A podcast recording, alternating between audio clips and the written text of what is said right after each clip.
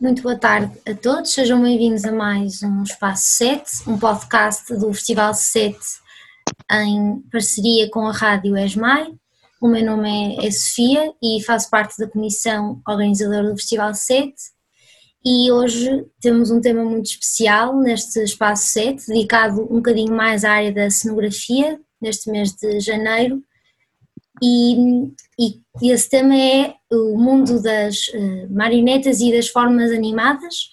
Uh, para ajudar a moderar este, este debate, esta conversa, temos connosco o professor cenografia, aprendiz de marionetista, como nos disse, uh, Nuno Lucena, e temos um rol de convidados que o Nuno vai passar a, a apresentar, que nos vem um bocadinho falar da sua experiência neste, neste campo, que apesar de ter a sua expressão em Portugal e a nível internacional, ainda é um bocadinho desconhecido de, de, muitos de nós e por isso acho que passo a palavra ao Nuno e agradeço desde já este uh, terem todos os oradores e o nosso moderador aceito este convite para participar neste podcast.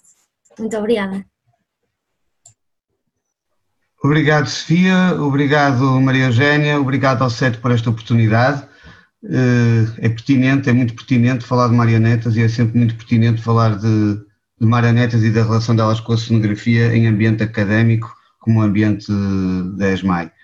Eh, eu vou passar então a, a apresentar eh, os convidados, todos eles com, têm um particular carinho, uns são mais conhecidos que outros para mim, mas é um prazer estar com todos eles nesta conversa.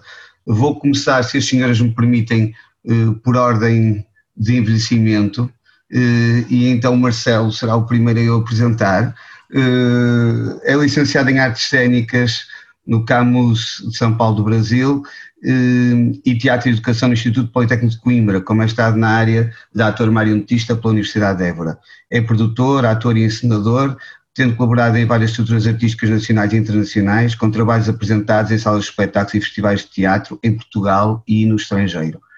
Na televisão portuguesa participou em várias séries com marionetas e concursos temáticos. Eh, na qualidade de professor de teatro, lecionou no Ballet Teatro Contemporâneo do Porto, na ESMAI, na Escola Superior de Educação de Coimbra e na Escola Artística do Porto e na Faculdade de Psicologia e Ciências de Educação, também da Universidade do Porto. É formador acreditado pelo Sistema Nacional de Certificação Profissional do Ministério do Trabalho e pelo Conselho Científico Pedagógico da Universidade do Minho.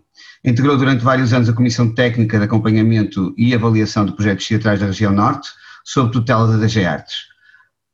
Fundador e diretor da Companhia Teatral La Fontana Formas Animadas, sediada em Vila do Conde, com a qual tem orientado um projeto multidisciplinar, investigando as tradições do teatro Formas Animadas e procurando novos caminhos para esta uh, expressão artística. Uh, a nossa colega Sandra Neves uh, também passa a apresentar, é licenciada em Artes Plásticas e Escultura pela Faculdade de Belas Artes do Porto, desenvolve trabalho na concepção e construção de cenografia, objetos de cena e marionetas, maioritariamente para a área do teatro. Paralelamente desenvolve trabalho pessoal de desenho e escultura. Colabora com o Teatro Palmilha Dentada, desde a sua formação na criação e construção plástica. Colabora regularmente com a companhia Circulando na criação de objetos de cena e construção plástica.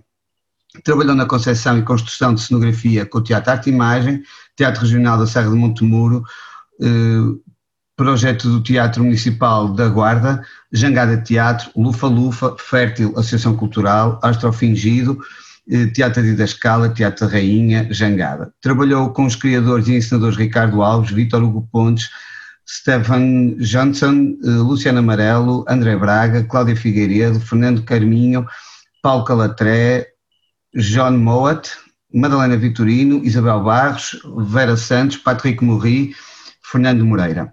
Na área das marionetas destacam-se os trabalhos com Patrick Morri, Mau Artista, e eh, Teatro da Rainha, Palmilha Dentada, Arte Imagem, Limite Zero, Teatro Marionetas do Porto, Jangada Teatro e AAAD, Grupo Dançar com a Diferença.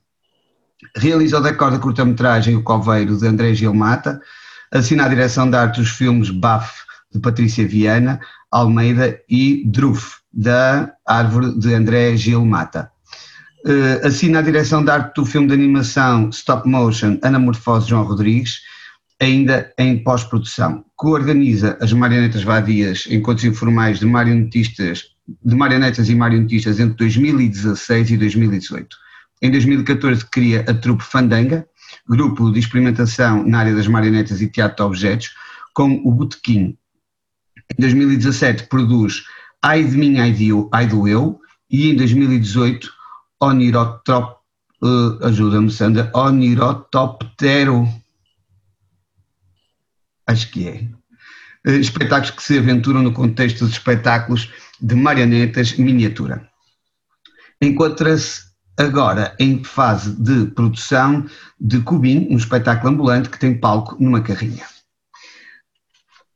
A Marta Pereira é marionetista, faz parte, uh, Marta uh, faz parte da décima promoção 2014-2017 da École Nationale Supérieure des Arts de la Marionnette, uh, estudos uh, para os quais em setembro de 2015 e julho de 2017 obteve uma bolsa da Fundação Carlos Gulbenkian.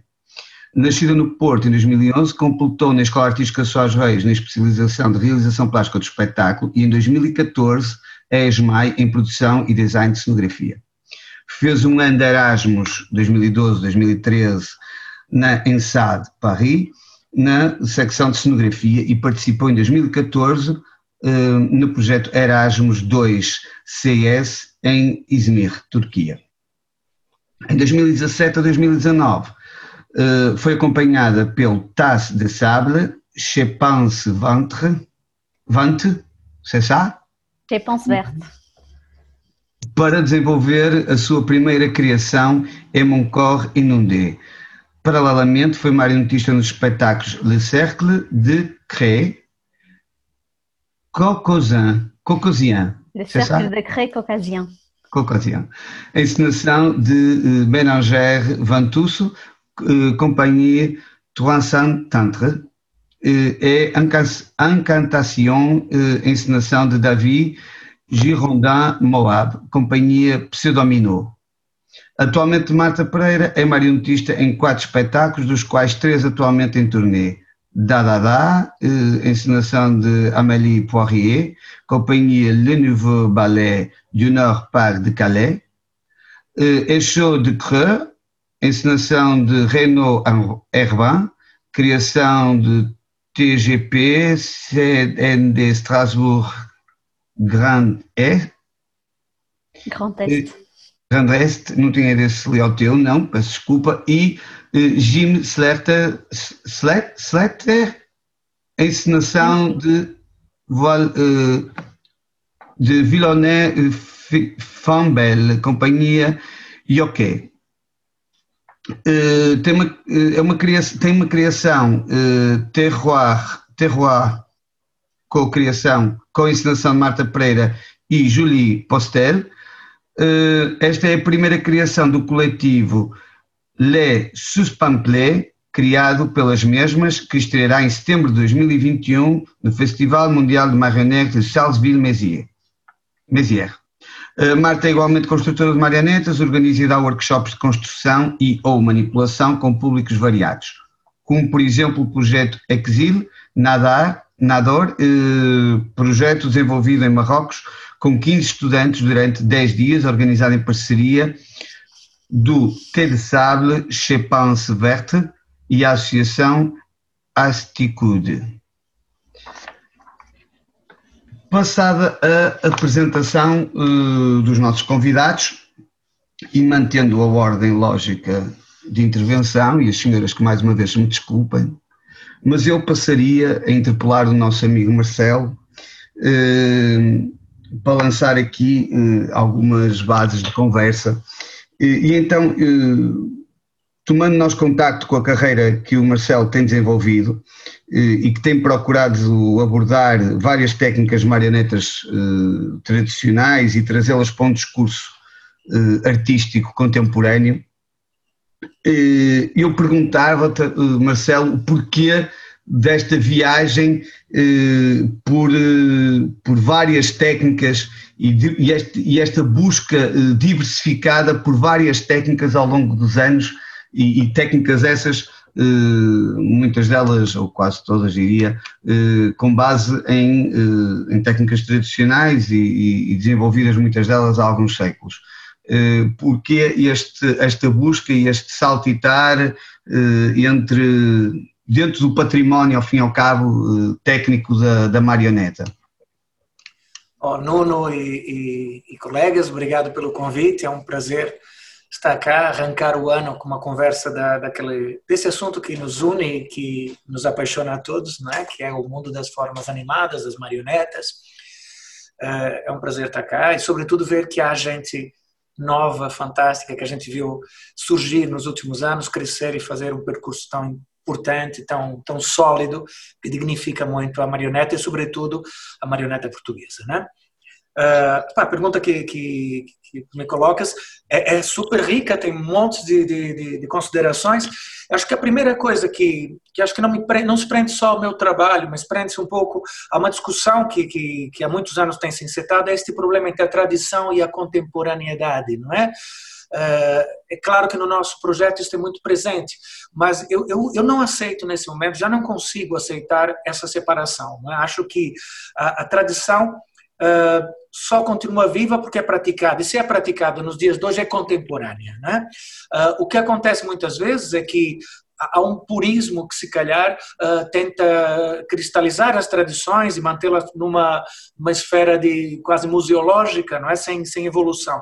A, a tradição evolui e permanentemente bebe uh, das tecnologias disponíveis, das dos materiais e dos procedimentos na construção da, das nossas formas animadas, assim como dos recursos que, que são usados em cena, não é? Uh, a nossa opção propriamente na, na, variedade de técnicas. E falando em técnicas, acho que o nono se refere às formas de manipulação daquelas que nós conhecemos como sendo as mais comuns, não é? Eh, hoje em dia até esta classificação já é um pouco discutível, o que é que é uma marioneta de, de luva, um fantoche, uma marioneta de fios. O, o, o, mundo caminhou por uma contaminação tão grande de técnicas que, que mesmo as tradicionais já não são estanques, não é? De qualquer forma, a, nossa proposta veio sempre no sentido de comunicar. Né? A grande preocupação, uh, eu sou um curioso das formas animadas, acho tudo nas formas animadas, sem exceção, interessantíssimo, desde as atividades parateatrais, uh, no caso da, das máscaras portuguesas, não é? das, das tradições que, não sendo teatrais, incorporam as formas animadas na sua prática, até a, a, a forma animada na sua expressão mais mais experimental, não é? em grupos e estruturas que nem sequer são exclusivamente dedicadas a essa área. Uh, Interessa-me tudo e por isso gosto de experimentar um pouquinho de tudo entendendo que na nossa área, como em todas as formas artísticas, nós trabalhamos em três grandes esferas, não é? A esfera técnica, que é isso que o Nono se refere, pensou que tem a ver com as ferramentas, com os instrumentos que usamos para comunicar, que tem códigos, que tem uma aprendizagem específica, como numa língua, como numa gramática, né? na expressão literária. Depois temos aspectos de uma, de uma esfera estética, que tem a ver com a forma, a aparência, essa comunicação sensorial que as técnicas também podem adquirir e devem adquirir. Mas, acima de tudo, há uma terceira esfera que eu acho que é aquela que condiciona fortemente as minhas e as opções de qualquer pessoa que trabalhe nesse campo artístico, que é a esfera poética, que no caso do teatro, evidentemente, é a dramaturgia. Não é? A nossa opção por várias técnicas prende-se a maneiras diferentes com que nós uh, procuramos dar resposta a projetos distintos, que podem partir de uma ou de outra dessas esferas, mas sempre no sentido de tentar que a comunicação teatral seja o mais eficiente, o mais eficaz na, na, na, no seu contato com o público. E como disse, sou um curioso, adoro e quero, espero chegar até o final da vida tendo experimentado um pouquinho tendo vivido um pouco de tudo e forçado os limites de tudo, ah, sob o risco de ultrapassar algumas vezes as possibilidades técnicas que, que cada uma dessas formas uh, se expressam. Mas sim, a resposta para isso seria, sobretudo, essa curiosidade, essa vontade enorme de experimentar diferentes possibilidades. Eh, obrigado, eu não, não, não, vou deixar, não vou passar uma próxima pergunta a outro sem, sem te provocar. E para quando um espetáculo de fios depois de tanto respeito que tu tens por essa, por essa técnica. Está aqui ao lado já, um bocadinho aqui, não sei se vai estar para ver, mas está aqui um, tem aqui ao lado. Uh, o, ano, nós, pronto, estamos condicionados, como, como o Nuno sabe, e como todos os colegas têm vivido, por uma um paradigma, não é, de, de peste, de, de, de pandemia, uh, e, e no, o nosso plano de atividades foi muito condicionado, era para ser esse ano. Nós investigamos os fios, ah, desde, acho que a Marta fez parte desse processo e muita gente fez parte Sim, desse eu também processo, para esse processo. Nós investigamos os fios como última das técnicas, das grandes técnicas né, europeias e mundiais, uh, e eu confesso que é a técnica que me preocupa mais porque é aquela que vive das maiores dificuldades, digamos, em termos de manipulação propriamente dita, é muito precisa, mas também é aquela que mais facilmente encaminha o teatro de formas animadas para o seu nicho de, de variedade superficial e supérfluo, não é? E, e fútil. Então, a, a, marioneta que, maior, que mais popularmente nos expressa é aquela que também mais oferece riscos para uma, uma, uma, confusão entre o virtuosismo, que mais nos aproxima da, do ilusionismo, das técnicas das variedades, e uh, um teatro comprometido com a dramaturgia, com a, com a expressão. Acho que sim, porque no ano 2021 nós pretendemos estrear, fazer uma experiência com fios, Uh, misturando também uh, outras tecnologias, inclusive sondamos a existência do fio sem fios, mas isso é uma, uma conversa muito mais específica, não é? No strings. Ficará para uma próxima, ficará para uma próxima. Obrigado por desvendares e levantares um bocadinho do, do, do, do plano eh, do próximo ano e fico contente e expectante para ver mais uma produção vossa. Uh, Sandra, uh, tu, do que eu tenho visto, uh, resides muito a tua atividade, uh, pelo menos no que ao teatro diz respeito, não passando pelas eh, marionetas em stop motion eh, e cinematográficas, mas as marionetas para teatro, resides muito, eh, penso eu, e, e corrijo-me se estou enganado, a tua, a tua produção e a tua criação muito ligada aos mopeds e à técnica dos, ligada à, à, escala quase real. Um, para que esta ligação que tu, que tu tens com esta, com esta técnica e com estas escalas eh, parte eh, do, do, da tua eh, ligação à tua formação da escultura, parte da estética que também de alguma forma o ensinador te condiciona para uma estética que vá de encontro a isso, como é que essa. Isto é em contraponto com a produção do Marcelo, muito mais diversificada e muito mais eh, se quisermos, de riscos e de pesquisas, tu tens um nicho de trabalho numa, numa técnica, pelo menos pelo que eu conheço, eh, mais, mais, mais confinada, eh, com resultados incríveis, deixa-me que te diga, e com resultados muito, muito, muito interessantes. Esse, mas esse, esse, lado tem a ver com isto, isto a mim interessa como formador, não é? como professor, este teu à vontade com o, o, a proporção humana, com a figura humana quase numa escala real, ou muitas vezes quase numa escala real. Eh, como é que isto surge desta forma e tão, já tão definido e amadurecido? Estás sem microfone. Ok. Antes de mais, muito obrigada pelo convite para também estar aqui nesta conversa. Um, Ora bem, isto dos Muppets eu acho que surge um bocadinho no meu trabalho, se calhar por, mais por uma coincidência do que por uma, por uma vontade, uh, pronto, porque sim, eu comecei por desenvolver o meu trabalho na, na área da escultura, não é, que é a minha formação, só que mesmo quando eu estava na faculdade eu comecei a desenvolver marionetas porque era sempre foi um, uma área que me que me entusiasmou muito, sempre foi uma curiosidade muito grande que eu tive em relação às marionetas, não só de stop motion, mas marionetas que não fossem marionetas de fio, lá está, também tenho alguns problemas com as marionetas de fio, e, um, e isto numa altura em que não tinha qualquer tipo de relação com, com o teatro. O teatro foi uma coisa que surgiu na minha vida um bocadinho uh, foi, acho que foi uma coincidência de percurso ter conhecido certas pessoas, inclusive é o Ricardo Alves da Palmilha Dentada, E, um, e, e, o facto de eu, pronto, a parte mais conhecida, se calhar, do meu trabalho de teatro serem as marionetas do Muppets, é porque me foi sendo pedido para fazer este tipo de, de marionetas, já como trabalhava marionetas de outra, de outra forma, e isto vem muito porque quem me pedia mais este tipo de marionetas eram pessoas que centravam muito o seu trabalho no texto e no trabalho de ator. E uma marioneta pequena que não, que não fala não permite tanto essa expressividade, não, não, não se torna tão essa, essa expressão que a marioneta pode ter e que, que é quase uma extensão do trabalho de ator torna-se mais complexa.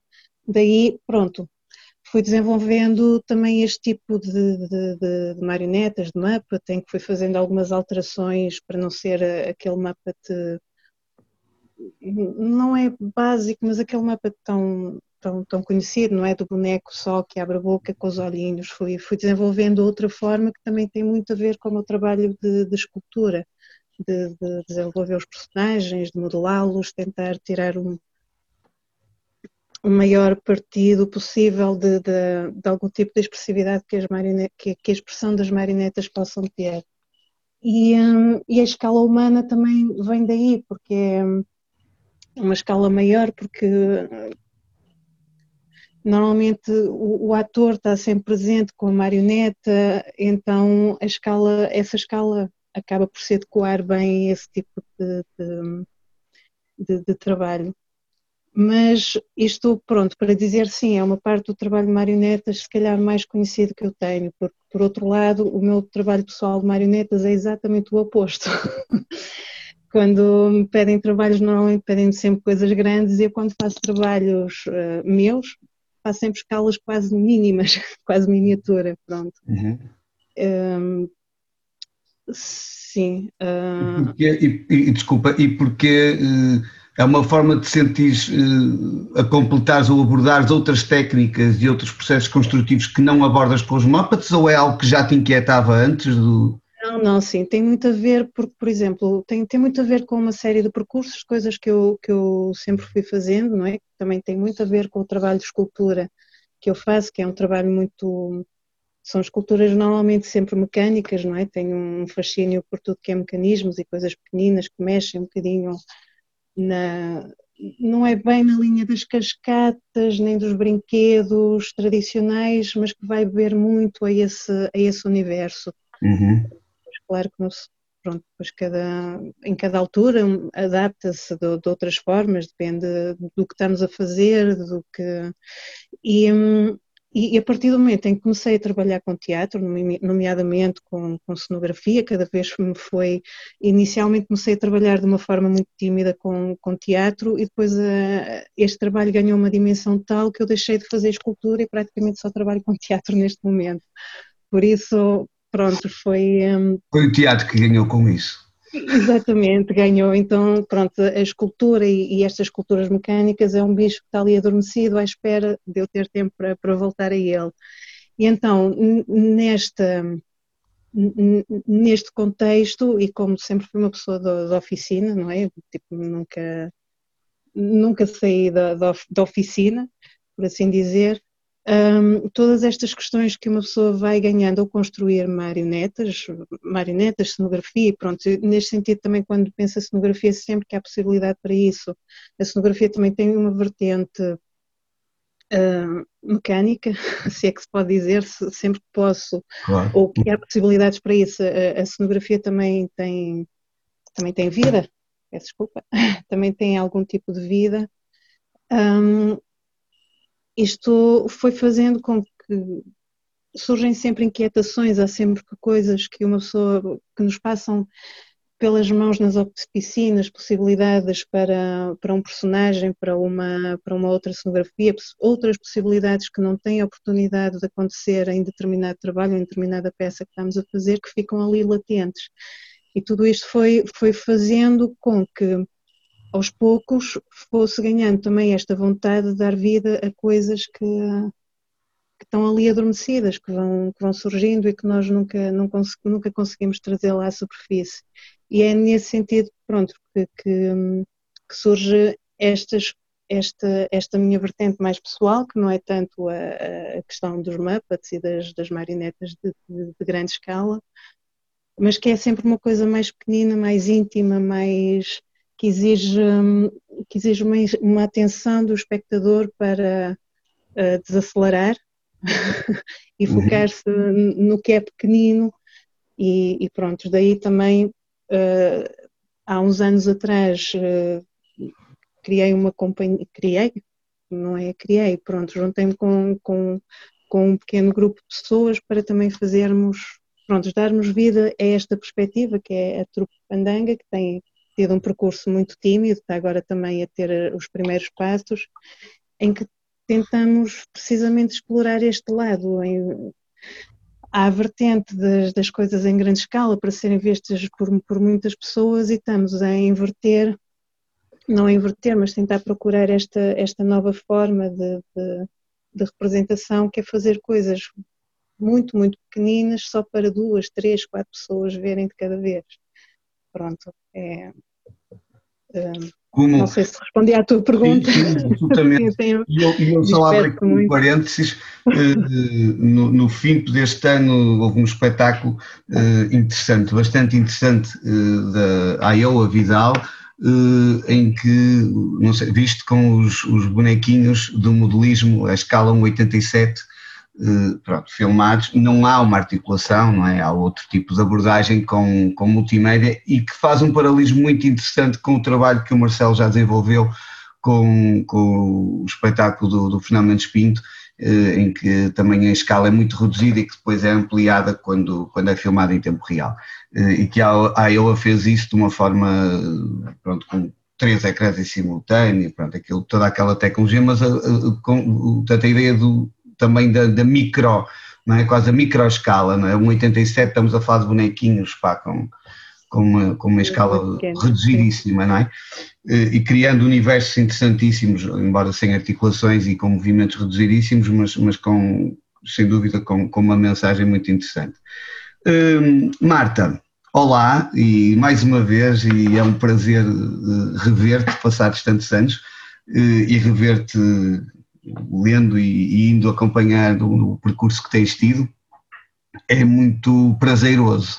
Uh, é muito prazeroso. Para mim, fica-me assim uh, um, prazer muito grande ver uh, e constatar o que tens feito. Bem, tu começas, tens um percurso que começa na dança, parte pelas artes plásticas, passas pela cenografia, experimentas as marionetas, vais construindo, vais manipulando.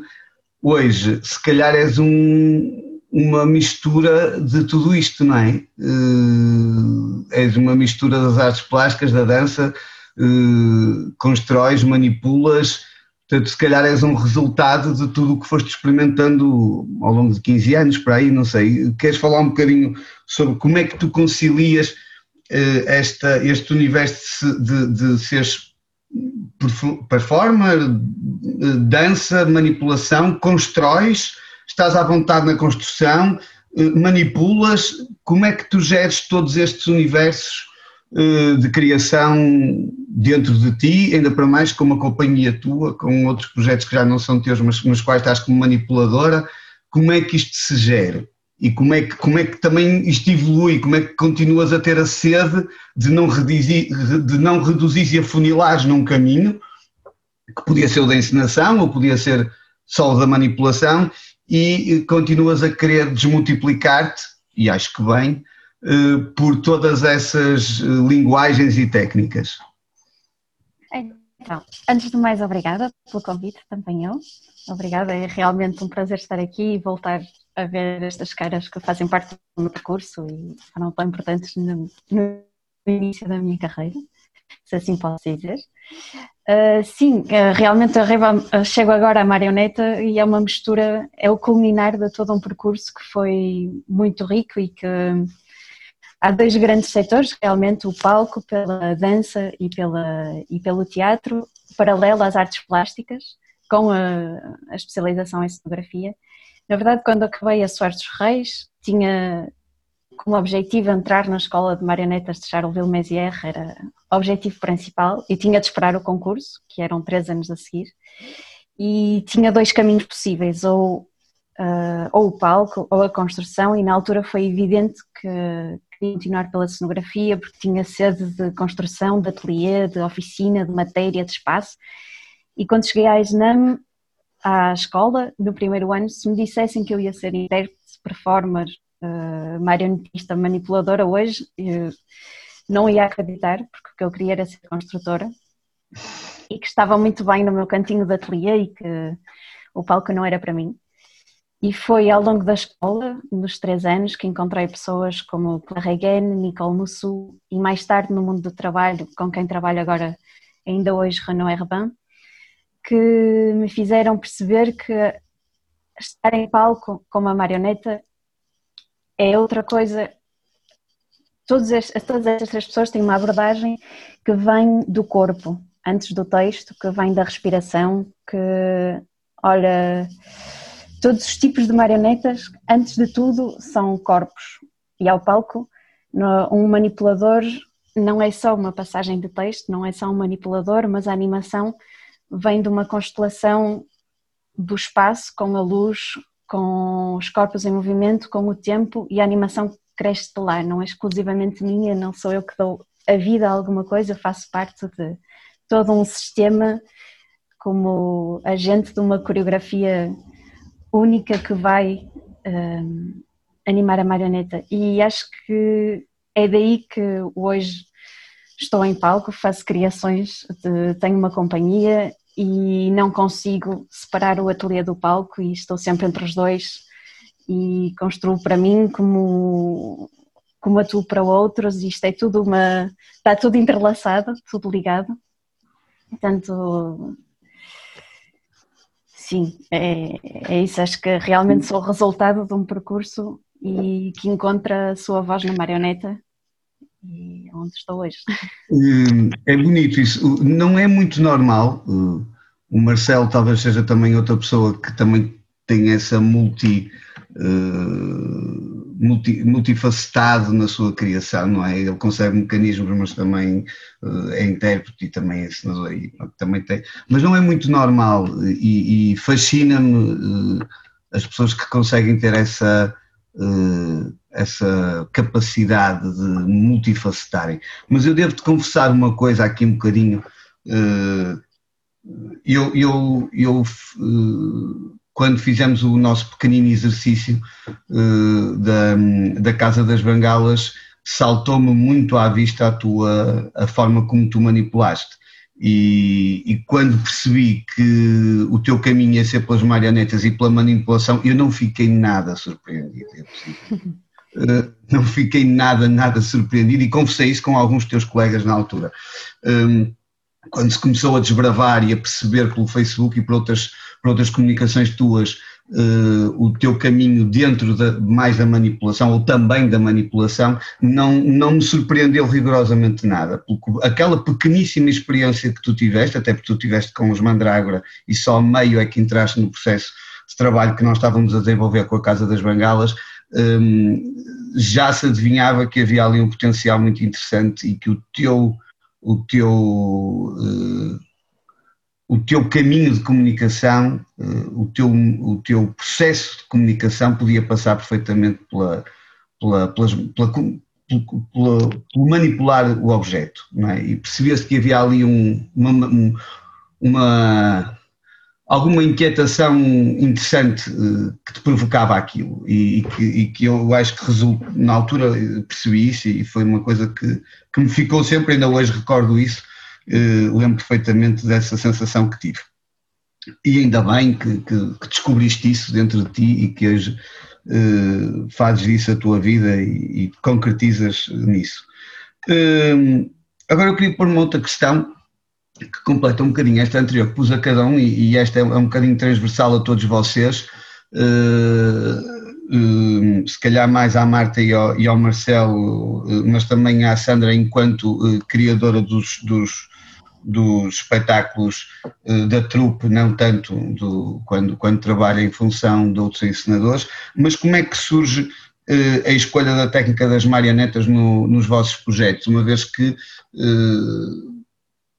o, Marcelo ele já respondeu um bocadinho a isto, é? na, na, primeira, na, primeira, na primeira resposta que me deu, que foi muito completa, uh, já me falou, já, já nos falou e já falou um bocadinho sobre como é que ele vai buscar a técnica, não é? E como, qual, quais são os parâmetros que ele, que ele, que ele busca em função uh, do que ele pretende comunicar e como é que ele vai buscar uma determinada, uma determinada técnica, uma determinada marioneta, uma forma de, de movimento para servir uma determinada dramaturgia, uma determinada, uma determinada poesia, uma determinada mensagem. Um, não sei se o, se o Marcelo quer aprofundar um bocadinho mais isso ou se a Marta quer falar sobre isso. Uh, ou se a Sandra. Eu gosto muito de ouvir a Marta, a sério. Se a Sandra permitir, Marta, é tão fresco, é tão fresco. Então, sim, a escolha de uma, de uma técnica para mim nunca é anterior a um tema, uh, ou seja, uma ideia, uh, alguma coisa com que, que quero falar. E o tema traz sempre imagens, espaços, escalas, sensações que queremos passar. E nunca determino uma técnica a priori. Faço muitos protótipos, cada vez trago muita coisa em ensaio e é, é no avançar dos ensaios que escolhemos a técnica que melhor se adapta e melhor corresponde ao que, ao que estamos a criar. É, é normal ao fim de três meses ter passado de uma marioneta de tamanho humano a uma, uma marioneta miniatura, se assim for preciso. E, e é isso, muito, uh, muitas vezes é determinado também o movimento, porque as minhas criações aproximam-se muito de, da coreografia e de, da dança movimento. Mesmo. E da dança mesmo, sim. Ou seja, muitas vezes uh, mesmo o tipo de pega das marionetas é determinado uh, se tenho de pegar na marioneta a correr, se faço uma cambalhota enquanto a pego. São coisas que evoluem ao mesmo tempo ou seja, não sei o resultado de, de experiências e de testes. Uhum. É, é um work in progress, não é? Quer dizer, vais, vais experimentando, vais fazendo, vais montando, vais. É, é, é, é Parece-me. É, é, muito bonito ver este contraste, não é? Parece-me um bocadinho quase antagónica ao processo do, que, o, que o Marcelo tem, eh, não é? Que é muito mais. Eh, não, não muito. A resposta que a Marta deu, acho que é aquela resposta que, que eu se calhar daria quando comecei a trabalhar. E que eu acho que é a resposta certa. Uhum. Só que não é sempre assim que acontece. É, é, Lembro-me, por exemplo, um caso concreto o, quando eu investigava o teatro de papel, né, o, é, formas do teatro de papel, fiquei fascinado com aquele mundo de brinquedo, né, aquele, uhum. que é uma uhum. técnica das poucas técnicas puramente europeias, né, porque apesar de se falar no, nas técnicas semelhantes no Japão, o kamishibai, então não é a mesma coisa. O teatro de papel é uma técnica europeia, europeia nórdica até, não é, e que reproduz um tipo de teatro que é o nosso teatro, que é essencialmente o teatro cenográfico, um espaço cênico. Uh, uh, integral, não é? que inclui não só o palco, os personagens, os cenários, mas a própria estrutura do teatro. Lembro-me que fazia, para mim fazia muito sentido esse uh, materializar um projeto desses com o Teatro Nacional São João. Então eu propus ao Teatro Nacional São João fazer um Teatro Nacional São João de papel, mas não sabia o que fazer. Eu não imaginava que peça. Eu, eu, eu acho sim que, que as técnicas podem condicionar a estética e, e, sobretudo, a poética. Ou seja, não acho que todas as técnicas se prestem a todas as histórias. Acho que é, é um terreno pantanoso, delicado, muito, muito pouco de certezas, não é? Mas parece-me que algumas, algumas técnicas dão-se melhor com algum tipo de discurso uh, mais visual, mais textual. O teatro papel, por exemplo, apesar de ser essencialmente visual, vive muito da palavra, né? porque os seus recursos de manipulação são muito pouquinhos mesmo, então vivem uh, muito disso. Tanto é que a nossa segunda versão, do, a nossa segunda incursão no Teatro Papel com o Teatro São João foi o tal, a tal peça baseada no Fernão Mendes Pinto, em que o papel já não era bidimensional, já era tridimensional, eram toy papers, né? eram, eram figuras tridimensionais, mas igualmente limitadas na sua movimentação.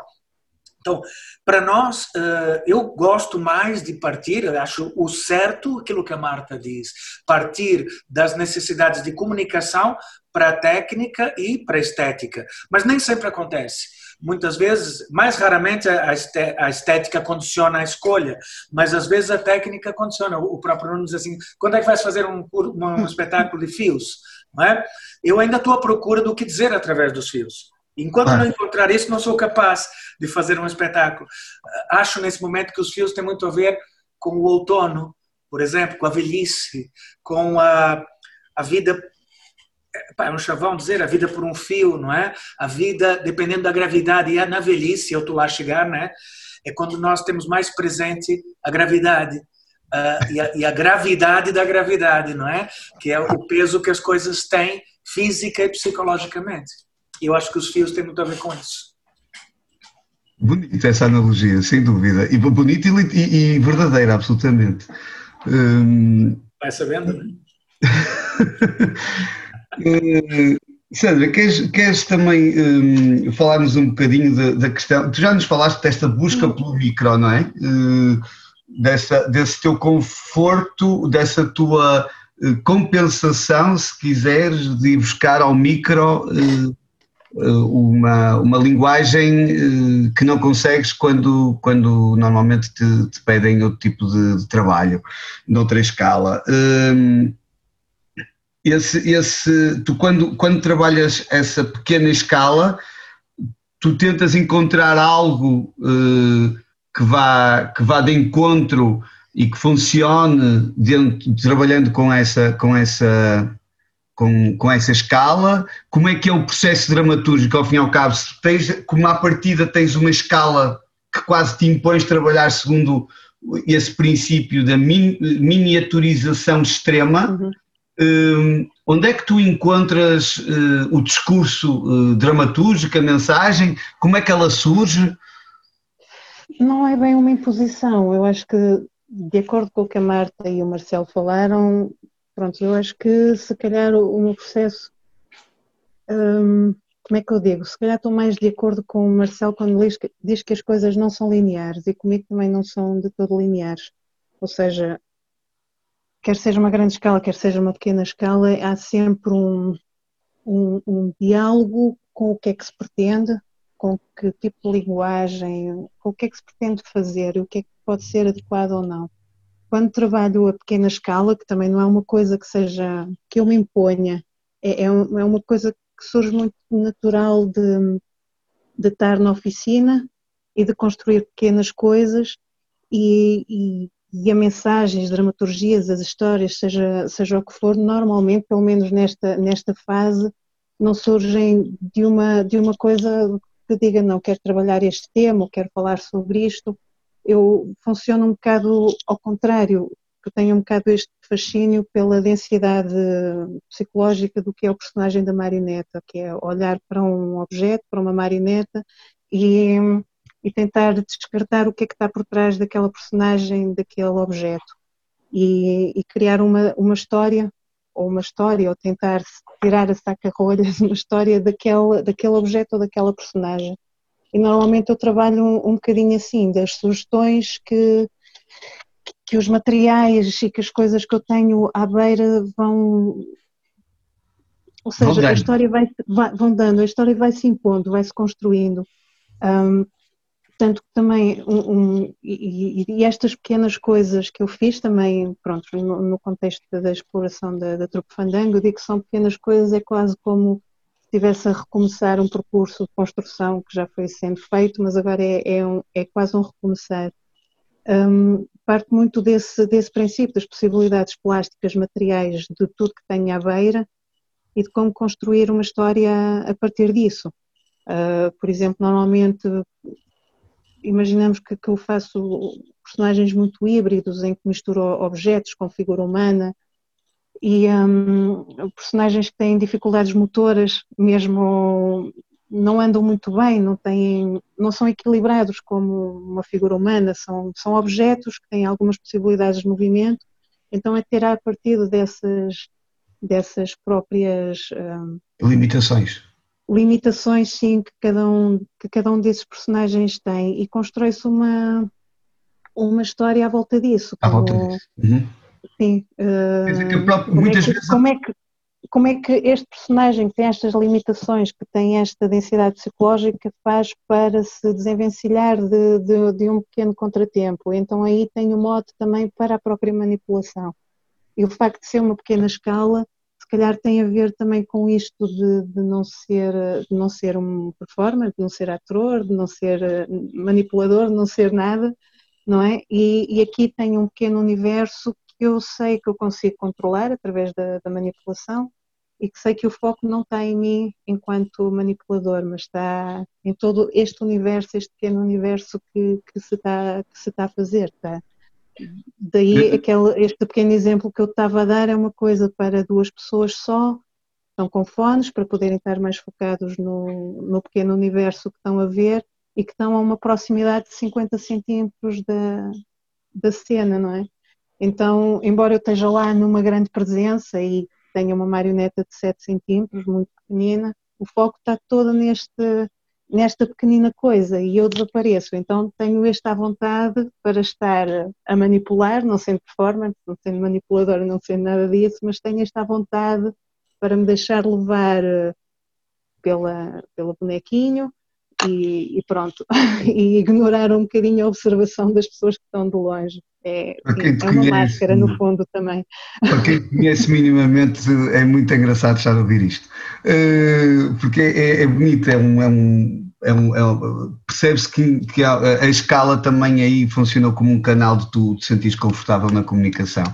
Uh, e, e, ao fim e ao cabo, se, é uma cobardia também, diga-se de passagem.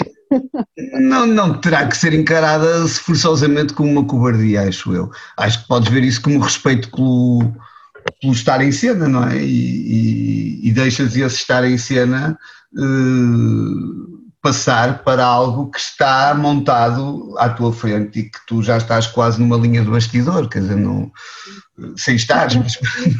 Sim, para mim também tem um bocado a ver com, com, esta, com este fascínio e paixão das, das marionetas, daí o, o, ter ganhado esta coragem para também me aventurar nesta nova área, não é? Que é, é uma novidade para mim, só só há, há sensivelmente. E uma coisa que também pronto, que, que é importante para mim, uma das coisas que, que ajudou neste percurso, senão nunca teria feito, foi o facto de ter, ter havido estes encontros no Porto durante quase dois anos, que foram as marionetas vadias. Eu também queria uma... falar um bocadinho sobre isso depois, mas fala. Sim. Não, que foi uma loucura, um bocadinho, sim, minha e do Ricardo e da Catarina Falcão, de, de acharmos que deveria haver uma coisa que trouxesse as marionetas para este nível mais, uh, mais terreno, de, porque há, há muita gente não é? Sim, descomprometido e, e, isto era uma coisa que eu tinha na minha cabeça que acreditava que era possível, que há muita gente que tem este fascínio pelos bonecos e gosta de brincar com bonecos, só que está fechado, não, não tem esta visibilidade, então era tirar, tentar descobrir essas pessoas, tentar uh, eh, sim, tentar alargar isto para um, para um lado mais descomprometido, que não fosse só, que não fosse só o palco, que não fosse. Não é dizer popular que não é, não é, não é isto. Mas... Acho, acho, acho, que eu, eu fui a algumas uh, com, com muito gosto e, e, e, era um lado muito descomprometido que existia, não é? E muito de experimentalismo e de partilha, não é? Uh, sim, e sim, sim, era... pega lá nisto e vê como é que fazes e, e isso era muito bonito. Diz-me uma coisa, e não querendo interromper o teu, o teu discurso, uh, terminou, interrompeu, acabou, o que é que vai ser as marionetas vadias? Ora bem, para já estão assim num stand-by que não sabemos quando é quanto tempo será e, claro. e o facto de, de, das marionetas vadias terem, terem parado, por um lado acho que nós fazíamos encontros mensais, não é? E, e aquilo chegou a um ponto que havia muita gente que ia lá com, com esta perspectiva que iam ver espetáculos e não era isso que acontecia. Houve alguns encontros em que tomou quase, quase essa dimensão, porque, uh, por exemplo, eu lembro-me de um que foi quando as marionetas várias fizeram um ano, que, que aconteceu uma coincidência fabulosa, que houve uma feira de de marionetistas em Faf, pronto, e, e, veio muita gente estrangeira para mostrar os seus, seus trabalhos e que acabaram por vir parar ao Porto fazerem as suas pequenas performances na rua. E, e, nesse contexto, nesse, nesse, ano, conhecemos pelo menos quatro, quatro marionetistas, um chileno, que era o Gabo, a, Astrid, que também era chilena, um, uma rapariga italiana e um, um, casal brasileiro que faziam teatro lambe-lambe. E, um, e todos nós falamos com o Gabo, com o chileno, falamos, epá, na, semana, na próxima semana vamos fazer as marionetas vadias, não queres vir ver? E ele ficou entusiasmado, falou com os amigos, todos vieram cá e como era o aniversário toda a gente queria fazer uma brincadeira e de repente tivemos ali um encontro de marionetas vadias em que toda a gente quis fazer qualquer coisa e houve pessoas que não sendo marionetistas prepararam-se, esforçaram-se e prepararam um micro espetáculo de 5, 10 minutos, então aquilo nunca mais acabava. Normalmente os encontros começam às 9 e terminam às 11 e meia, meia-noite, acho que daquela vez era uma da manhã ainda estava gente a querer apresentar coisas. E, e sim, e por isso havia, houve um grupo de pessoas que começou a achar que, que as marionetas vadias eram uma apresentação de microespetáculos, e não era nada disso, era, é, era isso, eram pessoas que se tinham uma marioneta que fizessem em casa com papel vinham, experimentavam e partilhavam o que sabiam. Um, eu quase todos os meses, se tinha disponibilidade, inventava qualquer brincadeira, às vezes a coisa mais estúpida, só pelo divertimento de, de, de explorar aquela pequena técnica e, nesse sentido também acabei por, uh, por desenvolver coisas que acabaram por se transformar depois num, num pequeno espetáculo e, por exemplo, para mim serviram para, para, para perder este medo de, de fazer a geneira. pois é isso, exato. E tudo isso. E, hum, e sim, havia outros encontros que éramos só duas, três pessoas que estavam lá só a conversar, só a partilhar. Pronto, não, não, não passava disso. Neste momento, as marionetas vadias estão um pouco mais paradas, um bocadinho por, uh, uh, se calhar, um excesso de trabalho de, de nós os três, que acabamos por ser o, o núcleo e, e a, a, força motora dos encontros e também pelo facto, pronto, que eu entretanto tive um, um filho muito pequenino e não me permitiu, deixou de me permitir. Parabéns. Sim. Já somos eh, dois. Durante um tempo, sim, durante um tempo deixou de me permitir eh, que me dedicasse tanto às Marinas claro. Vadia. Então, pronto, decidimos fazer uma pausa e também vamos ver o que é que acontece a seguir. Espero que voltem. Uh, Sandra, eu continuava contigo só mais um, um, um pouco ah. para. Uh, não, porque há aqui uma questão que, que, que se calhar é o culminar de, de, de todos estes raciocínios e estas uh, descrições e considerações que fomos tecendo sobre os trabalhos de cada um. Um, e há aqui um, um desenlace que, que, que, a mim me interessa, mas acho que interessará ao nosso público principalmente, Hum, que é também como é que, que, que nós relacionamos o que fazemos com, com o espaço, é? com, com, o espaço cénico, com a cenografia. Hum, tu, particularmente, é, é, és uma mulher com formação hum, na, na, nas artes plásticas e nas artes plásticas tridimensionais, na escultura, portanto, volumes, uh, há de ser o que te ocupa a cabeça, mais do que planos, uh, e, e, mecanismos em movimento, conforme, conforme tu disseste, não é? Uh, a cinética, não é? A questão do movimento, da ação, a cenografia tem que fazer acontecer, não é? E tem que viver, que é algo que eu me revejo muito e, e, e revejo muito nisso que tu, que tu falas sobre a cenografia. Como é que tu relacionas o, o, o trabalho cenográfico, eh, a estética da cenografia, o conceber o espaço com eh, a marioneta no mesmo, para o mesmo espetáculo, de princípio que serás eh, quando o fizeste, foste cenógrafa e foste também criadora das marionetas. Ora bem, lá está, mais uma vez, acho que não é um, uma coisa assim muito linear, depende sempre dos uhum. contextos e das propostas que temos em mão. Mas, assim, de uma forma, de uma forma geral, um, por exemplo, estou-me a lembrar de um, de um, de um, de um espetáculo que, que, por acaso agora está-se a preparar uma exposição sobre isso, que foi um espetáculo para arte e imagem, porque depois há uma curiosidade que eu sempre trabalhei muito marionetas para pessoas e grupos que não, que não eram eh, que não eram pessoas que trabalhavam especificamente só a marioneta, não é? Pronto, eram, são grupos de, de, de teatro, tirando algumas exceções, por exemplo, com colaborações com o Limite Zero, com o Teatro Marionetas de Porto, um, mas todo, quase todos os outros grupos são grupos que não são grupos especializados em, em marioneta. Uhum. E isso traz-te traz desafios diferentes porque são pessoas que não têm propriamente a linguagem, não são só manipuladores, normalmente são atores que ou estão a manipular eh, marionetas e objetos pela primeira vez ou, ou manipularam algumas vezes, mas não são marionetistas.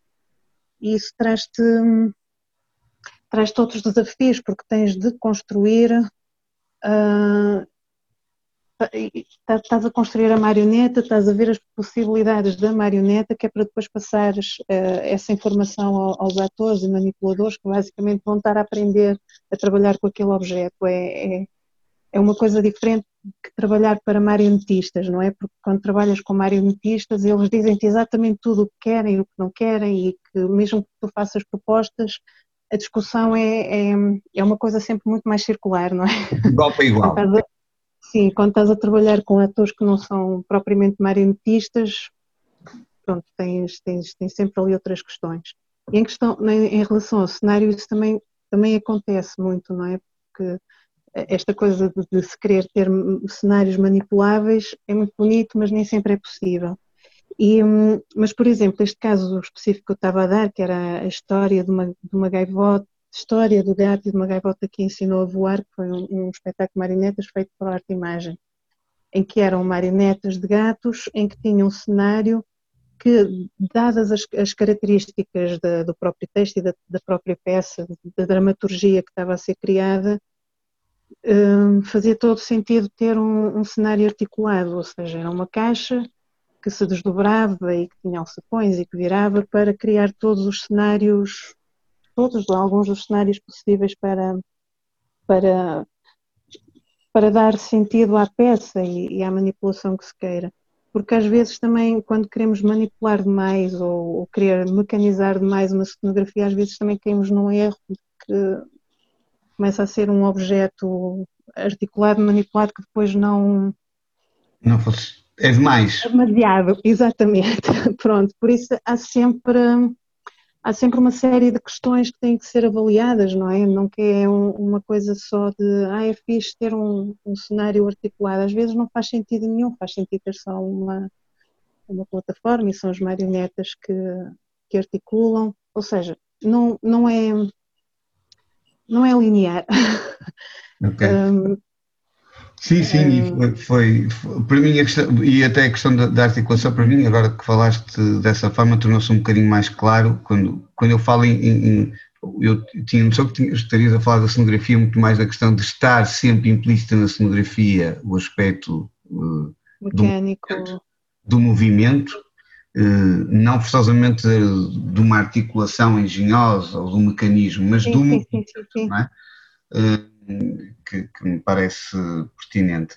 Um, Marcelo, hum, no, no, no, teu trabalho, hum, a, a cenografia é um, uma parelha hum, constante e, e, muito pensada e cozinhada a par e passo com a criação das marionetas, certo? Certo, aliás, eu acho que o, que o nosso trabalho o meu trabalho, pelo menos, é assim, é coletivo, não é? Eu, eu preciso dialogar essa cenografia com alguém, um cenógrafo, assim como muitas vezes as marionetas que eu construo não são criadas por mim necessariamente, não é? São criadas por um, coletivo de pessoas. Acho muito interessante esta troca e esta esta vivência. Claro que da mesma forma que nós podemos dizer que o ator é a coisa mais importante do teatro. E é, não é? Uh, a marioneta é a extensão natural. Aliás, eu diria até mais: a, a, marioneta está na origem do ator. A primeira expressão do ator é a marioneta. É a sombra, é a figura é a representação da vida e, sobretudo, o distanciamento do, do, do nosso próprio corpo. Nós demoramos, calhar, milhares de anos para sintetizar o, o, corpo do ator no corpo do ator. É? Inicialmente, o corpo do ator, ele não, o corpo do indivíduo não servia para materializar esta outra realidade, esse ritual. Era preciso encontrar sempre uma deformação para este corpo, ou uma, uma duplicação desse corpo, um alter ego para esse corpo, não é? Uh, de qualquer maneira, a coisa mais importante no, no, teatro de marionetas é a forma animada, é a marioneta. E essa marioneta ocupa um espaço imediato e um espaço mais alargado. E esse espaço, ele é condicionado pela técnica, primeiro, Aliás, eu lembro-me que a Marta agora há pouco dizia, eu se vou dar uma cambalhota, preciso arranjar uma maneira de pegar na marioneta, ela precisa ter o espaço da cambalhota, o espaço da marioneta, e de que forma isso, esta amálgama, essa sopa, é o espaço, não é? Nós temos esse espaço e ele, ele, ele precisa corresponder às nossas necessidades técnicas, eh, esteticamente também precisa corresponder àquilo que nós queremos transmitir do ponto de vista sensorial, não é? O que é que nós queremos que as pessoas vejam ou não vejam, ouçam ou não ouçam, não é? Eh, se nós temos uma empanada à frente porque usamos fantoches, eh, de repente a minha voz já não vai funcionar da mesma maneira, o, espaço condicionará a técnica, a técnica condicionará o espaço, não é? Então é uma, eh, tem um amigo que dizia que o teatro é uma arte impossível, das artes todas é a mais estranha porque ela tem que acontecer uh, em hora marcada, em lugar marcado, com pessoas que, que, que, aparecem lá e que não se sabe muito bem se vêm bem dispostas, mal dispostas. Uh, pode acontecer tudo mal, pode falhar tudo, e no entanto acontece, não é? E, e às vezes até a arte que acontece. Uh, tem graça porque o, a relação que nós criamos com o espaço envolve o espectador também que é uma coisa que cada vez mais me parece importante. A cenografia não começa na boca de cena, a, a, a cenografia engole o espectador também, envolve o espectador. Aquela quarta parede que, que a gente aprendia na escola, não é muito uhum. naturalista, que aqui pra, daqui para lá é o teatro, não é? Isto é muito é, até o Peter Brook, se calhar, pensaria de outra maneira ao definir um tapete e dizer aqui é um espaço vazio. As pessoas eh, física ou psicologicamente invadem e são invadidas por este espaço, não é? Então, a marioneta condiciona o espaço, o ator, que é a, a, fusão da marioneta, condiciona esse espaço, a técnica que eles precisam para que a coisa aconteça, para que a magia aconteça, condiciona esse espaço, e depois, não vamos menosprezar a cenografia, porque o espaço também tem um discurso. A cenografia tem um discurso próprio, como a, o, o, eventual texto na dramaturgia tem um discurso também, uh, a, como a iluminação tem um discurso fantástico, não é? Uh, e muito subtil às vezes, né? Quando a iluminação tem um bom discurso, a gente diz assim, epá, nem notei a luz, é? No entanto, notamos muito a luz quando não notamos a luz, não é? Agora, esse discurso da, da, do espaço vai tudo dar, no fundo, aquelas três questões. Há questões técnicas, essenciais para o desenvolvimento do trabalho, há questões estéticas, que é aquilo que eu quero passar e que forma que ela tem que ter, e, finalmente, uh, tudo isso tudo isso responde àquilo que a Marta e a Sandra dizem, que é o que, é que eu quero dizer às pessoas, o que, é que eu quero transmitir, o que, é que eu quero colocar em debate, o que, é que eu quero provocar né, com tudo isso no nosso trabalho tem sido assim e numa partilha de, de, diferentes maneiras de ver as coisas, o que é também outra das impossibilidades do teatro.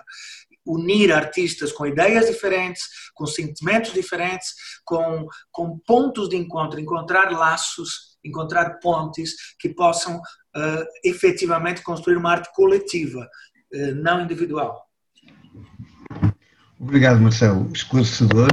Um, e e eu eh, terminaria, estenderia, embora se calhar já com alguma resposta também dada à Marta, porque ela já me falou uh, desta, do, deste processo criativo em amálgama, como o Marcelo diz, de dança, teatro, cenografia, marionetas, construções.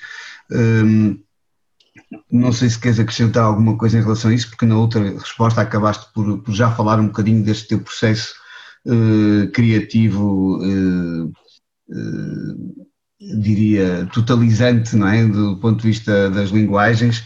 Eh, não sei se queres exemplificar com algum trabalho, se queres falar um bocadinho mais sobre isso, antes de uh, encerrarmos e de vos pedir uma última, uma última palavra.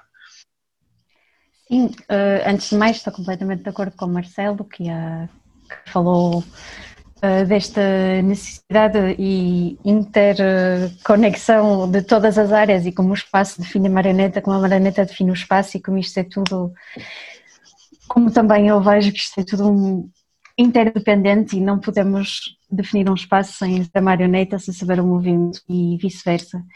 Acho que é isso tudo, no meu específico, junta-se a problemática da transformação. A marioneta também é a minha paixão pela capacidade de metamorfose, de transformação e de evolução. E para mim o espaço uh, dos meus espetáculos deve acompanhar esta estas problemáticas, esta evolução, esta evolução. E continuo ainda a, a, procurar como é que posso fazer isto.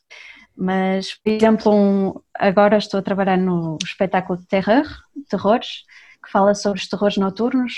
E tínhamos vontade de falar destas presenças invisíveis que tinham, no entanto, consequências muito víveis no, no espaço físico da nossa personagem, ao centro do palco e foi diretamente muito, muito evidente que o espaço devia participar desta, destes traços mágicos, de alguma forma que não víamos acontecer e acabo, saio agora do ateliê de fazer um sistema como é que eu, uma mesa de pequeno almoço pode sangrar geleia.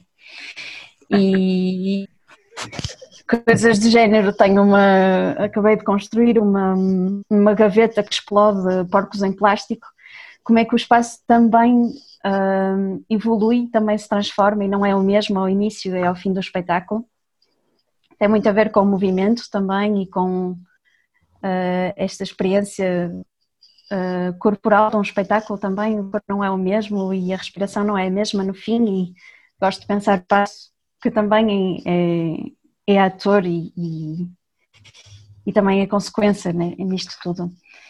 Mas acho que é isso. Acho que. Hum, acho que só com essas duas tuas experiências últimas já aguçaste o apetite para nós vermos o espetáculo. Espero que sim. Logo ao pequeno almoço. e... Uma coisa engraçada que eu acho que também, e na SMAI isso, vocês são, muitos de vocês são, são, são pessoas intimamente ligadas a esse universo da, da SMAI, da Escola Superior de Música, Artes e Espetáculos, mas é muitas vezes a confusão que existe também entre a cenografia que mexe e a forma animada, não é? Ou seja, um, uhum.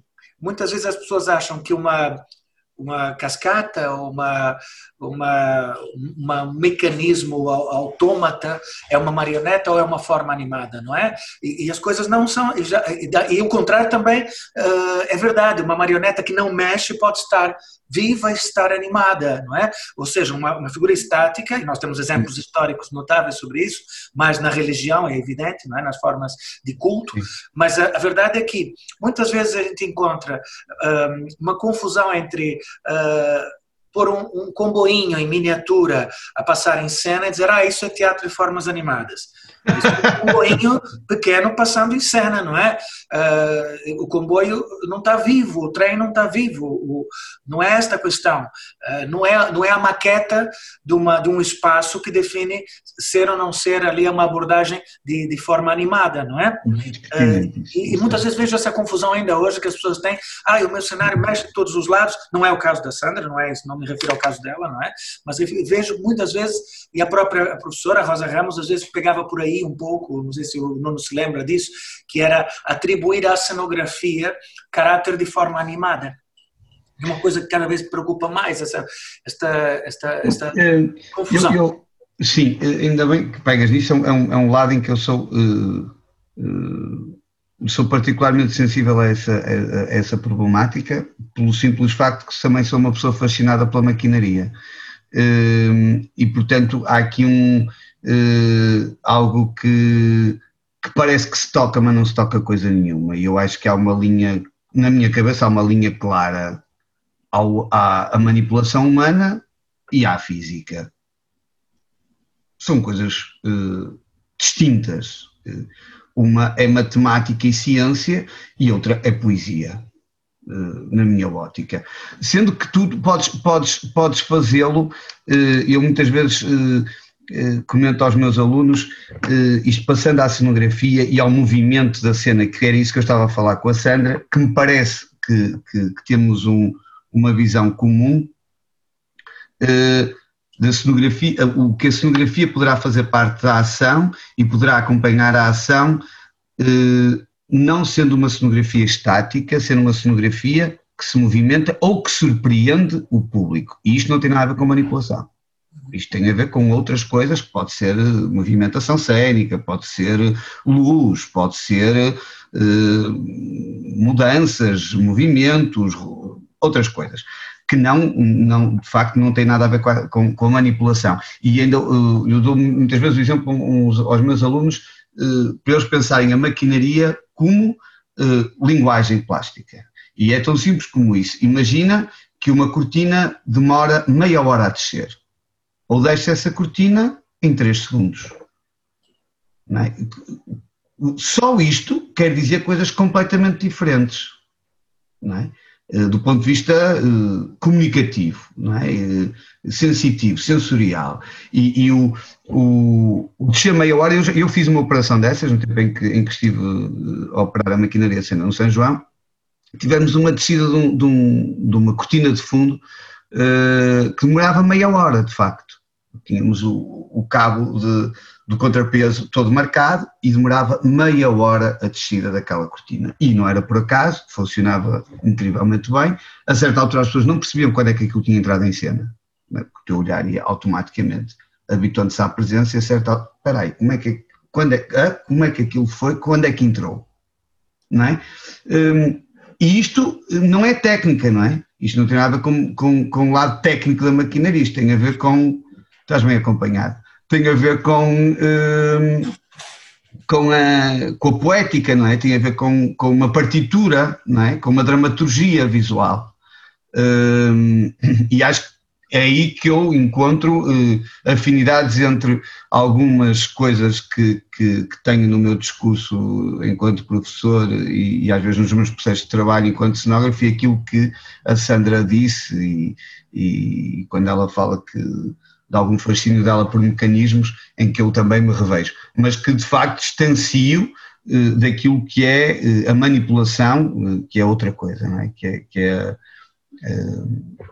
que é algo que é... De, é interessante, não é? Quando a, quando a, a mesa da, do pequeno almoço sangra, não é? Isso que eu achei muita graça dizer, uma, uma mesa de pequeno almoço sangra geleia, uh, mas aí tu estás a ver, é, é, é uma mesa que está a adquirir qualidades de algo vivo, é? orgânico, claro. algo que, que, que, que, sente, que tem, tem ideias e, e, pode ter as ideias de um gato ou de uma pessoa, mas, mas tem ideias, né? reflete sobre a realidade. Um, o mar, aliás, de maquinaria, vi coisas no Nono fantásticas, não é? recriações inclusive de maquinarias históricas. Tu podes pôr um mar a mexer em cena, mas não quer dizer que o mar tenha uma opinião sobre as coisas, não é? é, esta é a coisa. Mas pode até ter, porque nós atribuímos ao mar, historicamente também, na nossa evolução, nós atribuímos ao mar, às montanhas, ao sol, uh, animismo. É? De repente o mar pode ser personalizado, o mar pode estar vivo. E que vais manipular o mar e vais criar tu o mar e vais tu eh, provavelmente incorporar uh, por almofada de espumas ou plumas um mar. não é? Quer dizer, não, não será algo que tu mecanicamente vais criar e que vai criar uh, um, um, determinado efeito mecânico, não é? Que, que é distanciado daquilo que é manipulável pelo manipulador e que depende daquilo que o manipulador uh, fizer, não é fizer, é mais do que fazer, é interpretar, é agir, não é? é respirar, como a Marta dizia, não é? Eh, não é? O, o, como, é, como é que o mar respira, não é? Tu não tens este procedimento na, na maquinaria de uma forma, desta forma, não é? Eh, como é que o mar respira? Não, tu vais fazer um mar com uma cambota, um, um eixo e vais pôr ali vários planos em é? e pronto, e terás um mar mecanizado, não, não terás se calhar manipulação do mar, isso é outra, se calhar que teremos que criar outras coisas e pensar de outra forma para pegar num, em almofadas e fazer um mar eh, com a companhia toda lá por baixo e tentar perceber o que é que o mar pode ser se for manipulado.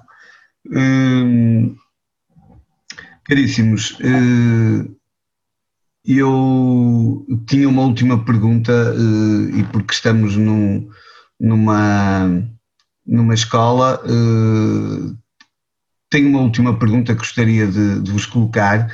Hum, na vossa opinião e com o vosso percurso, e porque todos uh, já deram alguma formação, eu inclusive já tive o prazer de ter dois de vocês como meus formadores, a Sandra e o La Fontana, que, como é que vocês perspectivam uh, e que ideias é que vocês poderão uh, apresentar como processos a incrementar no processo de ensino no teatro em Portugal para que as marionetas eh, possam ter uma presença, eh, possam ter outra presença e possam ter, possam ser eh, do conhecimento de um de um alguém formado com curso de teatro e que ao sair da porta do conservatório, da ESMAI ou de qualquer outra instituição, eh, superior ou não, diria eu, eh, consiga reconhecer eh, o que é este fenómeno do teatro de formas animadas, o que é marionetas, o que são as técnicas das marionetas. Como é que nós, que contributo é que vocês deixariam aqui de uma forma descomprometida, mas vindo de alguém que se calhar está neste mundo há alguns anos e se calhar também já pensou nisto como eu já pensei, Uh, se calhar eu um bocadinho mais por formação profissional, porque grande parte da minha vida é pensar uh, a transmissão de conhecimento e o ensino nestas áreas, mas como é que isto pode passar a ser uma realidade mais presente? Uh, não sei se alguém quer contribuir para, para responder a esta questão um bocadinho desconfortável, mas inquietante, pelo menos para mim.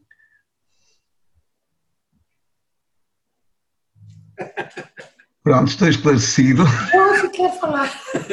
uh, oh, oh, Nuno, um, acho que aqui há, duas, duas realidades muito interessantes. Eu, eu, acho que a Marta, por exemplo, pode nos falar de uma da sua experiência num país e numa, e numa escola em que essa situação já foi um pouco mais desenvolvida.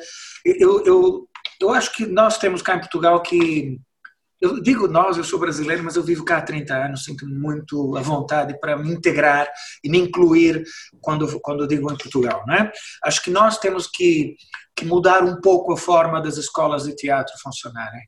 É, essas escolas muito generalistas, muito hum, mais do mesmo, ainda mais depois de Bolonha, né? depois do Tratado de Bolonha, que passou a ser, uh, os cursos passaram a ser muito mais curtos na sua estrutura média, não é? e depois atribui-se ao mestrado aquilo que era uma bietápica ou uma especialização, e o mestrado passou a ser doutoramento, né? prática, não é? só que sem, uh, sem esta vertente prática, né? O doutoramento continua a estar muito vinculado às ideias da, da teoria e da, e da investigação uh, acadêmica. Acho que é preciso investir mais na especialização. As pessoas como a Marta, e não só, Malta Nova, que me parece, olha, eu, eu gosto da área da marioneta. A área da marioneta vive de enormes preconceitos, de, de ideias ridículas, não é? Que associam a uma, a uma, determinada faixa etária, a uma determinada um determinado tipo de conteúdos mais pueris, a uma puericultura, não é? Eh, enquanto que não é, não, nós não há teatro. Eu até ponho em causa se há teatro para crianças. Como diz o nosso amigo José Caldas, acho que há mais crianças para o teatro que teatro para crianças, não é? E isso implica incluir a criança no espetáculo, mas não excluir o adulto de um espetáculo pensado para crianças. É? E esses preconceitos das marionetas afastam as pessoas de uma área que é riquíssima e que tem nesse momento um mercado de trabalho melhor, melhor até em termos pragmáticos, do que o teatro dito normal, ocorrente com atores, né? passo a, a, a, o termo, a falta de melhor. Uh, acho que era importante que as escolas de teatro não virassem-se para áreas mais específicas. Uma delas a marioneta.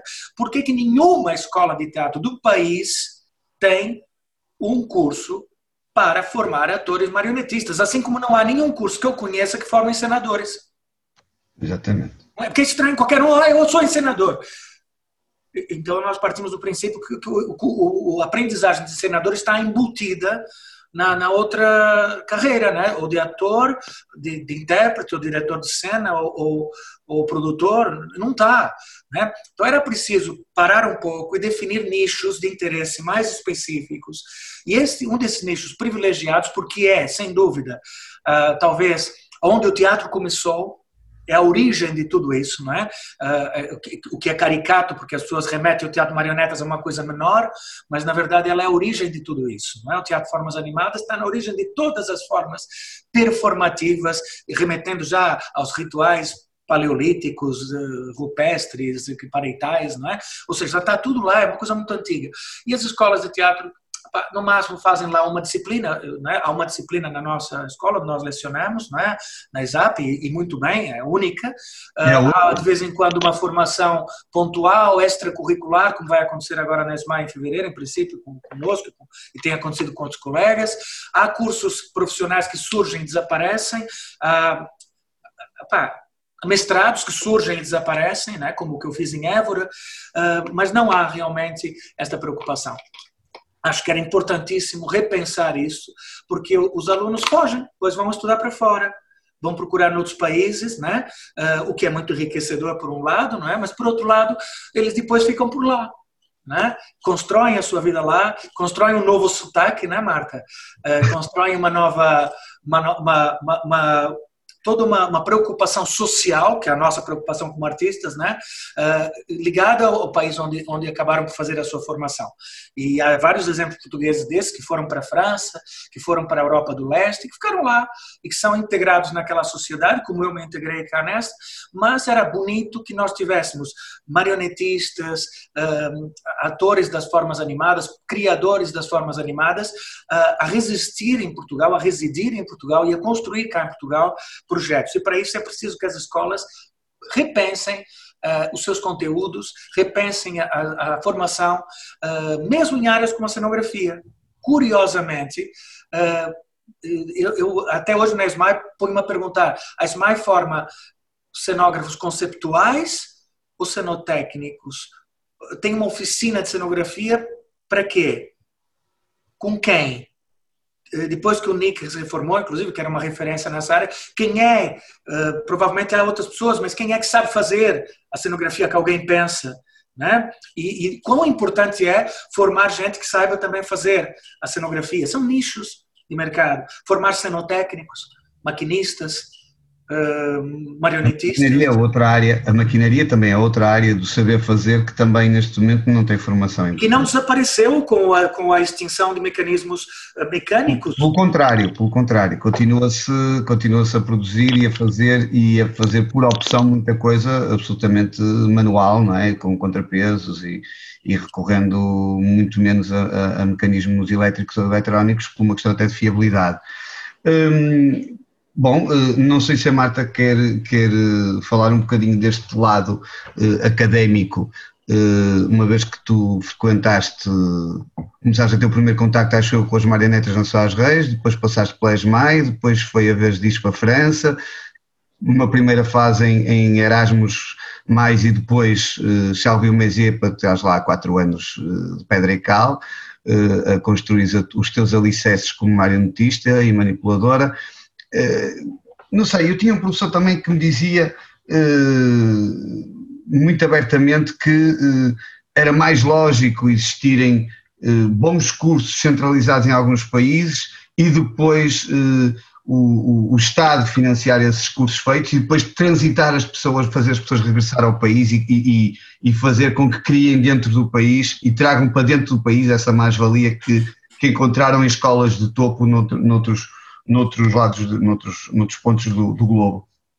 Uh, qual é a tua visão de tudo isto, Marta? Uma vez estiveste na ESMAI, estiveste depois em França, se cá tens uma visão global, e distanciada. Como é que tu consegues, qual é a tua opinião sobre, sobre isto?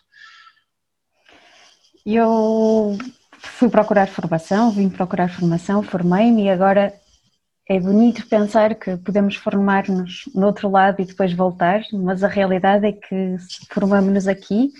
É, hum, eu formei-me em França, agora estou a morar na Bélgica, mas ainda assim fazer a transição França e Bélgica é complicado, ainda estou no, no início, porque é hum, mesmo falar português sobre marioneta tive um bocadinho de treino, de preparação estes dias para tentar não dizer palavras em francês, porque é aqui que, que aprendemos, então, nós saímos da escola e é com os artistas que, que vieram à escola que começamos a trabalhar. E parar este comboio para voltar a Portugal é, é difícil. Ainda que eu queira e que seja, não foi por horror ao país que eu vim estudar fora, e ao contrário, eu gostava muito e estou muito contente de vir atuar em, em maior rivalia, de continuar a ter uma conexão muito à distância com o FIMP, ainda que muita pena minha não tenha conseguido vir os, os, os, últimos anos, mas é, é complicado e com todos os portugueses que falo, fora de, que também vieram, Paulo Duarte, que também fez a escola na quarta promoção, que também fez, esteve nas Belas Artes do Porto, falamos todos a suspirar, como foi a ideia que trouxemos ao início, que ao início da escola vinhamos formar, só nos vinhamos formar e depois íamos para Portugal para lutar pela marioneta no nosso país. E é complicado. É complicado dar o primeiro passo, ainda que eu não desista e espero conseguir e ainda nestas formas de distância e saltar por cima destas geografias, mas Há uma rede também de apoio de programação. De, marioneta aqui, apesar de tudo, já avançou alguns passos no que é marioneta para, que é só para crianças. Ainda assim que na Bélgica está bastante atrás do, do que há na França, mas hum, acho que ainda consigo, ainda sinto a necessidade de me fortalecer para poder voltar em grande, mas quando é que vou voltar? E acho que somos muitos a, ser assim e que o ensino especializado fora uh, precisa de vir para dentro também. Precisamos, como o Marcelo disse, especialização no país, porque um, custa-me acreditar que talvez daqui a uns 30 anos, daqui a 20 anos. Pois, mas. Uh, mas uh, falta, falta, falta em Portugal uma escola de marionetas, falta formação, faltam workshops, falta falar sobre isso. E é engraçado porque ao saída da escola, aqui, em Charleville-Mézières queixávamos que nos faltava especialização.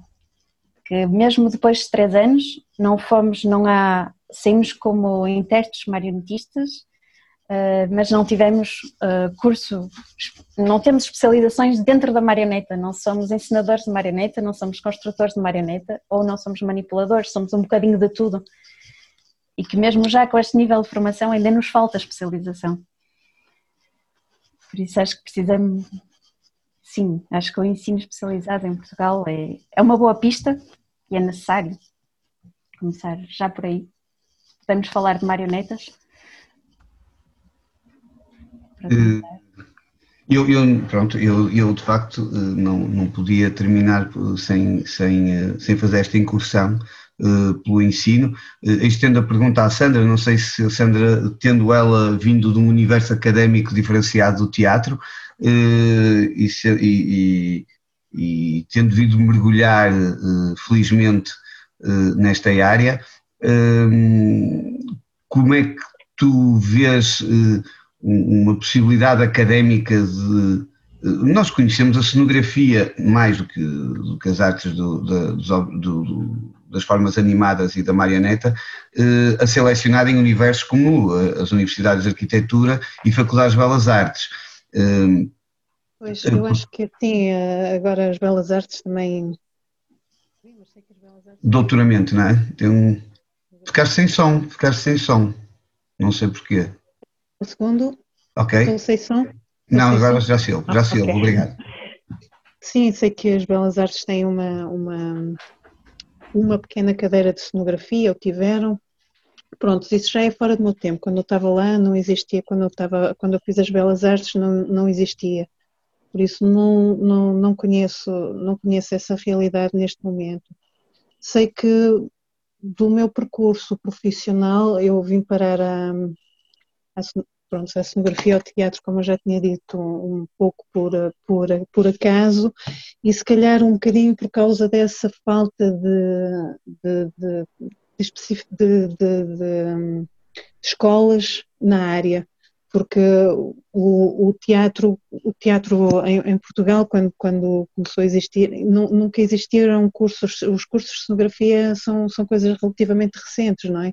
Antigamente o, a, a, cenografia, toda, toda a parte plástica do teatro era, um, era uma coisa que acontecia muito de, de, de relações entre, entre atores, entre... E artistas, sim. Artistas plásticos, pronto, era uma coisa que não era propriamente profissionalizada. Um, no, no, no, no, meu percurso, por um lado, se calhar, felizmente, eu vim parar ao, ao teatro por falta dessa, desta, desta especialização, ou talvez não, se houvesse uma formação mais, mais, mais forte, se houvesse escolas mais fortes, eu provavelmente não teria ido nunca para as escolas de escultura, provavelmente teria ido para as escolas de marionetas.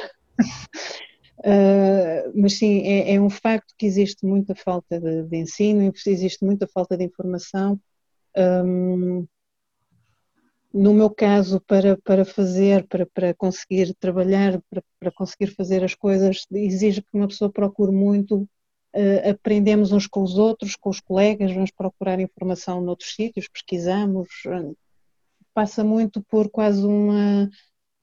É um processo quase autodidata, que pode ser bom ou não, não sei, tenho, tenho uma posição um bocadinho ambígua em, em relação a isso.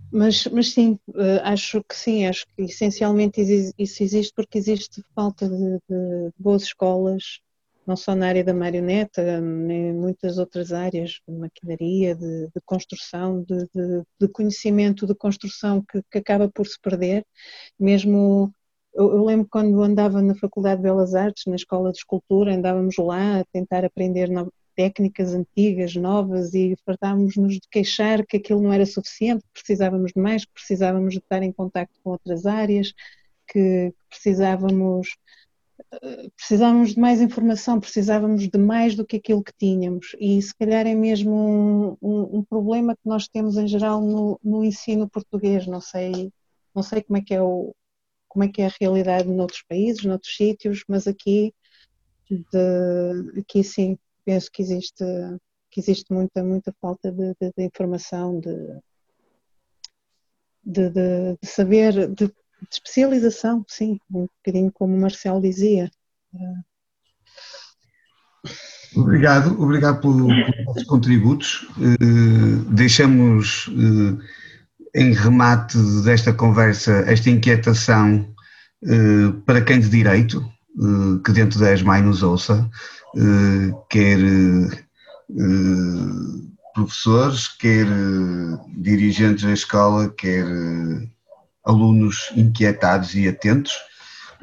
Também espero que esta conversa tenha colaborado para sensibilizar uh, ouvidos e mentes um bocadinho mais atentas relativamente a este mundo da marioneta uh, e que colabore para uma diminuição uh, de alunos que ao sair de, de escolas superiores de teatro, não só da ESMAI, desconhecem o que é o fenómeno da marioneta, desconhecem o que é o fenómeno do teatro de formas animadas e que esta conversa pelo menos tenha inquietado uh, alguns ouvintes no sentido de os fazer procurar uh, um bocadinho deste mundo e, quiçá, fazê-los descobrir como espectadores ou quem sabe como outra coisa qualquer, uh, pelo menos descobrirem um bocadinho deste mundo que nos fascina a nós todos e, e nos faz uh, avançar dia após dia num, numa vida um bocadinho mais sorridente e mais fascinante com, com, este, com estes, estes micromundos eh, por companhia. Eh, meus amigos, foi um prazer ter-vos durante, durante este tempo, foi um prazer rever-vos. Eh, esta pandemia teima em manter-nos afastados uns dos outros, mesmo daqueles que estão um bocadinho mais perto que a Marta, mas espero em breve podermos estar todos juntos, podermos ver espetáculos outra vez todos juntos. E se não for antes, temos a Marta em maio no Rivoli, não se esqueçam, para, para vermos. Obrigado à ESMAI e ao SET por este convite e espero que esta conversa dê os seus frutos. Muito obrigado pela vossa atenção. Obrigada mais uma vez por parte do, do Festival SET, em meu nome e da Eugénia, uh, por, eh, por, estarem, por terem estado nesta conversa connosco, por nos terem dado a conhecer este, este mundo das formas animadas e por nos mostrarem, tal como o SET quer mostrar nesta edição do Pré-SET, que nas artes performativas todas, várias áreas contribuem para o produto final, não há, não há só um protagonista, há vários protagonistas que, que se juntam e se e se misturam e, e, colaboram entre si para criar então um espetáculo, um evento cultural e mostrar, pronto, e foi uma, um dos pontos que eu achei muito interessante também nesta conversa, porque mesmo sendo uma coisa tão específica como este mundo das marionetes e das formas animadas, não, lá está, tem que, as outras áreas também existem e também há esse lugar uh, para todos e todos têm o seu papel uh, nesta, nesta criação. E pronto, resta-nos agradecer mais uma vez e uh, convidar-vos também a assistirem ao resto da programação de janeiro, é um mês em que exploraremos as áreas de cenografia e de luz e a forma como é que eles podem relacionar e também eventos em que, tal como este, não é? em que uh, falaremos um bocadinho mais sobre temas um bocadinho mais específicos de cada uma destas áreas. Portanto, muito obrigada mais uma vez e um bom ano para todos. Obrigado, bem-aja. Obrigado. Obrigado.